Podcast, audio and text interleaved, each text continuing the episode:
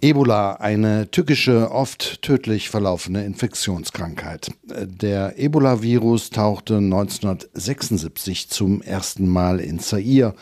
Heute ist das die Demokratische Republik Kongo, also in Zentralafrika auf.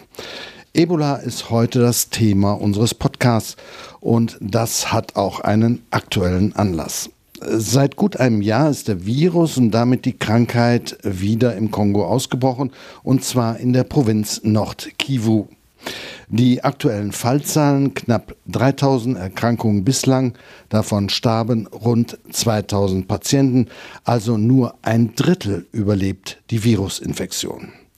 Wir klären heute in diesem Podcast, was ist das Ebola-Fieber, warum ist es so gefährlich, wir ordnen ein, wie schlimm und gefährlich ist die derzeitige Epidemie im Kongo. Und natürlich beantworten wir die Frage, wie hilft Aktion Meteor? Mein Name ist Kaspar Müller-Bringmann.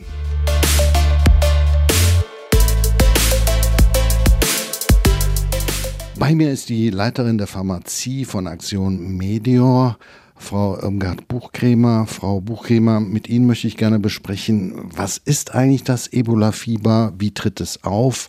Welche Folgen hat es? Dieser Virus, wie gefährlich ist er? Ja, das Ebola-Virus ist ein sogenannter Filovirus und er macht äh, im Menschen ein, äh, führt er zu hohem Fieber und führt zu kleinen Einblutungen in den Organen oder in den Beinen oder in den Armen. Diese Symptome sehr, sind sehr unspezifisch. Hinzu kommt äh, Unwohlsein, grippeähnliche Symptome, später auch Erbrechen und äh, Durchfall. Und gerade darüber wird das äh, Virus weiter verbreitet äh, von Mensch zu Mensch. Es ist mittlerweile der zehnte Ausbruch äh, im Kongo. Es gibt also immer wieder ein äh, spontanes Auftreten dieser Erkrankung. Äh, in der Zwischenzeit äh, bildet sich in Wildtieren ein Reservoir und durch den Verzehr von äh, Buschfleisch zum Beispiel oder durch Kontakt mit bestimmten Tieren infizieren sich die ersten Erkrankten und geben dann das Virus leider weiter.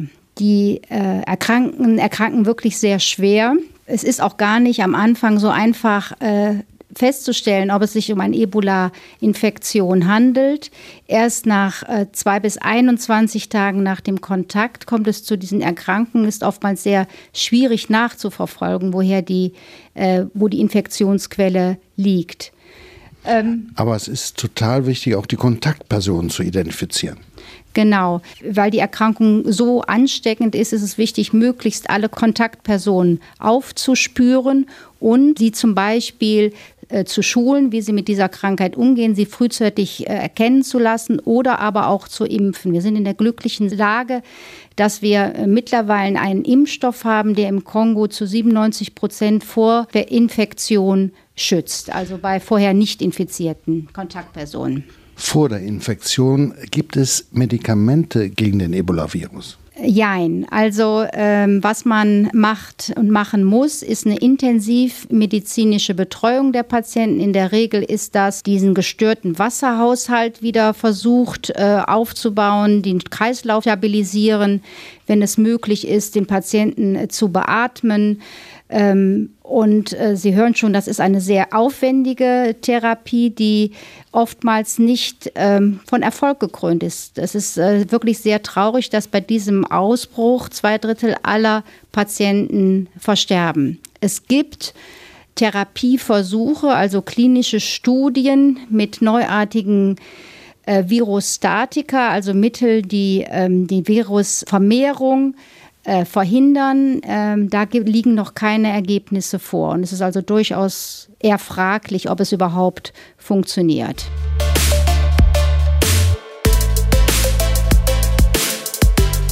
Frau Buchkremer, wie gefährlich ist die derzeitige Situation, die derzeitige Epidemie? Sie hatten ja eingangs gesagt, dass ähm, wir äh, in diesem zehnten Ausbruch im Kongo 3000 Erkrankte haben, wovon 2000 ähm, leider verstorben sind. Das ist eine viel höhere äh, Sterberate, als wir sie zuletzt in Liberia und Sierra Leone im Jahr 2014 und 2015 gesehen haben. Und, ähm, und da ist es wirklich gefährlich für die Region im östlichen Kongo. Ja, zu uns gekommen ist jetzt noch äh, Emanuel Limi. Sie sind äh, Projektverantwortlicher für alle Projekte, die im Kongo von Seiten Aktion Medios stattfinden. Wie schätzen Sie die Lage dort ein?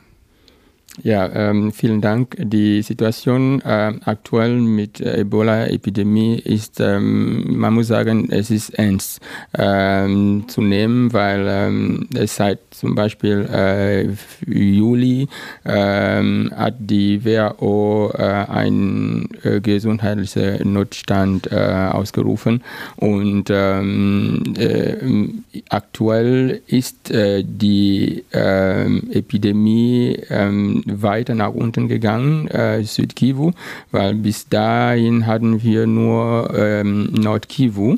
Ähm, und jetzt äh, sind wir, ist das äh, weiter in Südkivu verbreitet und äh, die ganze äh, Region ist auch gefährdet, weil ähm, ähm im Ostkongo haben wir die Nachbarländer äh, und die Bevölkerung ist sehr mobil.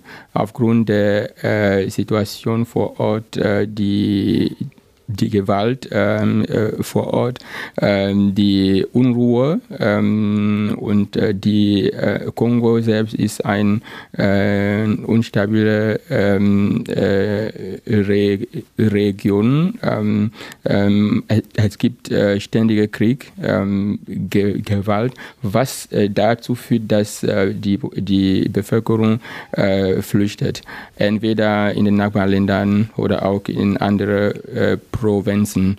Ähm, und äh, das ist nicht äh, zu, ähm, äh, zu kontrollieren. Ähm, aktuell äh, haben wir in Südkivu ähm, äh, weitere Fälle. Zum Beispiel heute äh, haben uns äh, nochmal unsere Projektpartner äh, Nachricht ähm, geschickt, dass ähm, es ein neuer Fall äh, gerade in unserem äh, Projektgebiet äh, ähm, ein Verdachtfall äh, gibt seit gestern. Und ja. Eine ganz schwierige Situation. Im Vergleich zu den Epidemien, die wir ja kennen seit 1976, wie würden Sie diese Epidemie jetzt einordnen?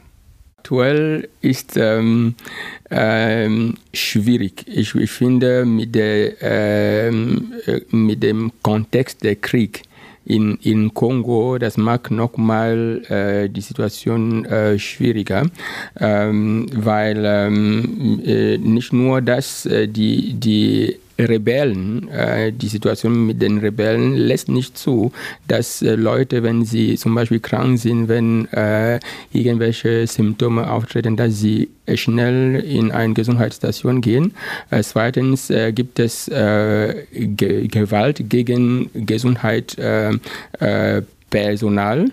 man hat verschiedene äh, äh, Tote auch registriert unter Mitarbeitern von Gesundheitseinrichtungen und auch von internationalen NGOs in Nordkivu. Ähm, dann äh, kommt es auch äh, zu Misstrauen in der Bevölkerung, äh, warum so viel ähm, Fokus auf Ebola als äh, Krankheiten. Ähm, es kommt äh, dazu noch, äh, dass äh, die äh, äh, traditionellen Ritualen bei Beerdigungen in Afrika zum Beispiel ist, ähm, ist gewöhnlich war, dass man zum Beispiel den Verstorbenen küsst.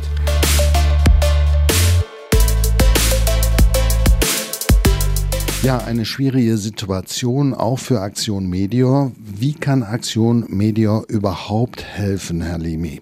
Was kann Aktion Medior tun? Wir haben uns schon ähm, seit ähm, Anfang des Jahres äh, mit, de, mit dem Thema beschäftigt.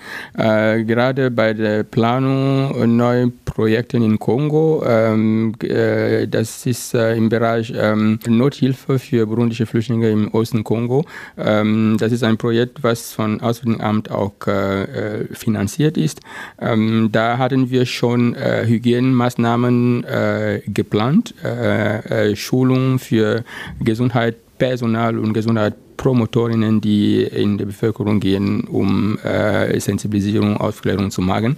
Ähm, und jetzt da, wo äh, nachdem äh, äh, die äh, ersten Fälle in Südkivu, weil wir sind hauptsächlich in Südkivu, äh, nachdem die ersten Fälle in Südkivu gekommen sind, dann haben wir natürlich ähm, uns nochmal überlegt, wie wir die, das ganze, die ganze Maßnahme nochmal verstärken.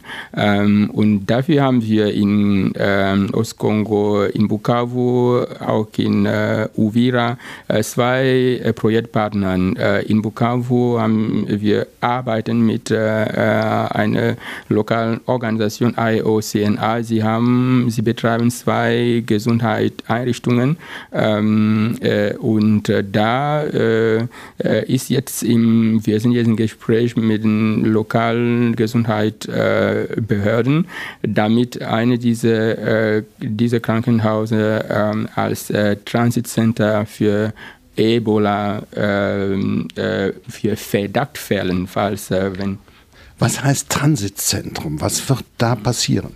Gut, ein Transitcenter ist, äh, Zentrum ist ähm, ein, einfach ein, äh, äh, eine Einrichtung, ähm, wo man die Verdachtfälle erstmal äh, isolieren ähm, und sie ähm, behandeln oder äh, ja, behandeln, bevor Patient abgeholt wird, um erstmal die Testen zu machen, um zu bestätigen und dann zu Ebola Treatment Center äh, bringt. Wie sieht es mit dem medizinischen Personal dort unten aus? Äh, gibt es genügend Personal? Ist das Personal ausgebildet? Ähm, gut, äh, äh, unsererseits ähm, äh, merken wir äh, ganz klar, die, das Personal braucht ähm, Schulung, Ausbildung. Äh, es ist auch neu für viele ähm, und auch äh, in der Sensibilisierung, weil viele medizinische Personal haben wir Behandlung oder Kontakten mit Ebola-Patienten, sie wissen nicht, wie sie damit umgehen ähm, sollen müssen. Ähm, deswegen haben wir auch äh, ganz konkret in unserem Projekt äh, ein, äh, ähm, äh Maßnahmen zur ähm, äh, Ausbildung, Schulung von medizinischem Personal, ähm, äh, auch zu Schutz von medizinischem Personal.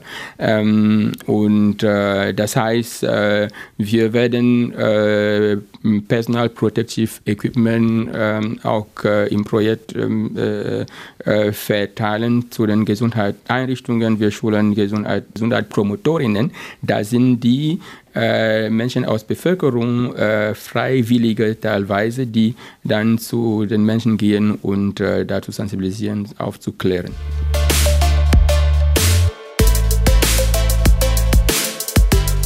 Frau Buchkremer, das ist die eine Seite, nämlich die Schulung des Personals. Die andere ist, äh, man braucht dort medizinisches Material. Was wird dort benötigt? Was schafft Aktion Medior dorthin? Am dringendsten benötigt sind alle äh, Mittel äh, zur Hygiene. Das heißt, es fängt an bei ganz einfachen Sachen wie Händewaschstationen, wo Seife und Desinfektionsmittel gebraucht wird. Es wird natürlich, und das ist ganz wichtig, um auch den medizinischen Personal die Sicherheit zu geben, persönliche Schutzkleidung benötigt. Das haben vielleicht viele schon mal auf Bildern gesehen. Das sind äh, Overalls, das sind Gesichtsmasken, das sind äh, Brillen und äh, Gesichtsschilde, Handschuhe, ganz wichtig, und Gummistiefel. Die werden benötigt, um mit diesen schwer erkrankten Patienten, um die sicher behandeln zu können. Und da äh, arbeitet Action Medior in erst hin, um unseren Partnerorganisationen dieses Material zur Verfügung zu stellen. Das ist nicht preiswert. So eine Schutzausrüstung kostet wie viel? So circa 230 Euro für einen Krankenpfleger. Und das wird vielfach benötigt. Also das heißt, es darf nicht nur eine Ausrüstung, sondern es muss ja auch gewechselt werden. Ja, Herr Limi, Frau Buchkremer, herzlichen Dank für das Gespräch. Wie Sie hören, Ebola, das ist ein sehr aktuelles Thema. Wenn Sie weitere Informationen benötigen, äh, dann schauen Sie doch bitte auf unserer Webseite medior.de äh, vorbei.